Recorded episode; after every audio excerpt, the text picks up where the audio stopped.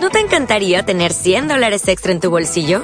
Haz que un experto bilingüe de TurboTax declare tus impuestos para el 31 de marzo y obtén 100 dólares de vuelta al instante. Porque no importa cuáles hayan sido tus logros del año pasado, TurboTax hace que cuenten. Obtén 100 dólares de vuelta y tus impuestos con 100% de precisión. Solo con Intuit TurboTax.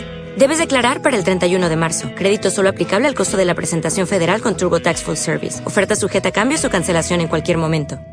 Ada y Quesada para Canarias semanal. La monarquía marroquí ha sido contundente y explícita. Sus buenas relaciones con España quedarán a partir de ahora supeditadas a que el ejecutivo de Pedro Sánchez se pliegue o no a la línea marcada el pasado mes de diciembre por el gobierno de los Estados Unidos, consistente en el reconocimiento de la soberanía marroquí sobre el Sahara Occidental.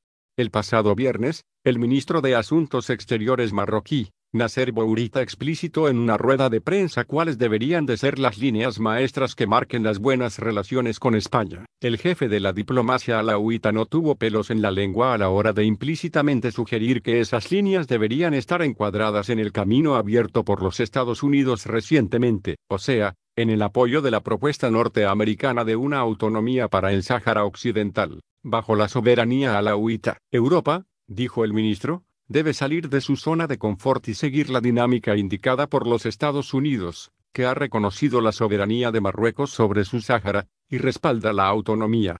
La posición estadounidense debe de interpelar a Europa.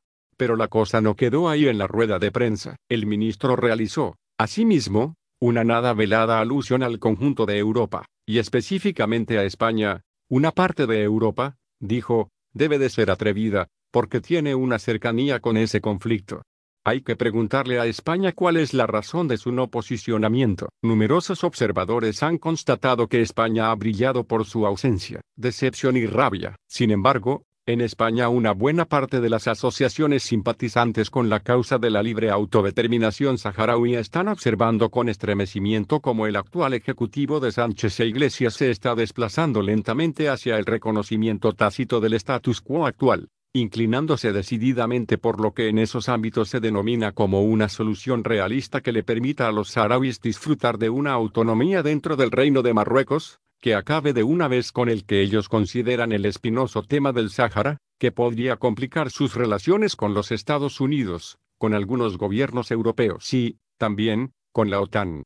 No es lo que nosotros desearíamos. Nos contaba no sin cinismo un antiguo dirigente del PSOE en el archipiélago canario, pero eso es lo que hay. La geopolítica es la que marca las pautas en el mundo de nuestros días, y la opción consiste en escoger entre esa incontestable realidad, o resultar fatalmente exterminados. Nosotros, aunque no nos guste, preferimos para el Sáhara la primera opción, pues nos parece hoy la más humana y realista. Pero no son pocos los que opinan de manera diferente. Para Beatriz Sánchez, por ejemplo, miembro de la Asociación de Amigos del Pueblo Saharaui de Córdoba. La realidad es que cuando peor le ha ido al pueblo saharaui ha sido han gobernado los ejecutivos socialistas. Al propio expresidente Zapatero no se le subieron los colores cuando hace unas pocas fechas se pronunció públicamente en una cadena amiga, por lo que él denominó como la única solución realista para el Sáhara, o sea, por un entendimiento entre el Frente Polisario y Marruecos, en el que ambos deberían explorar las vías propuestas de Marruecos de autonomía, con amplios derechos. Ni qué decir tiene que Zapatero, perfecto conocedor de las responsabilidades contraídas por España en la descolonización saharaui, se pronunció,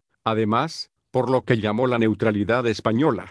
Rabia y decepción es lo que ha fermentado en el movimiento pro-saharaui en España, que crece de forma paralela al recrudecimiento del conflicto armado que desde el mes de noviembre amenaza a todo el norte de África en el que, naturalmente, también está incluido indirectamente el archipiélago canario, con todos los efectos colaterales que una situación bélica como esa puede generar.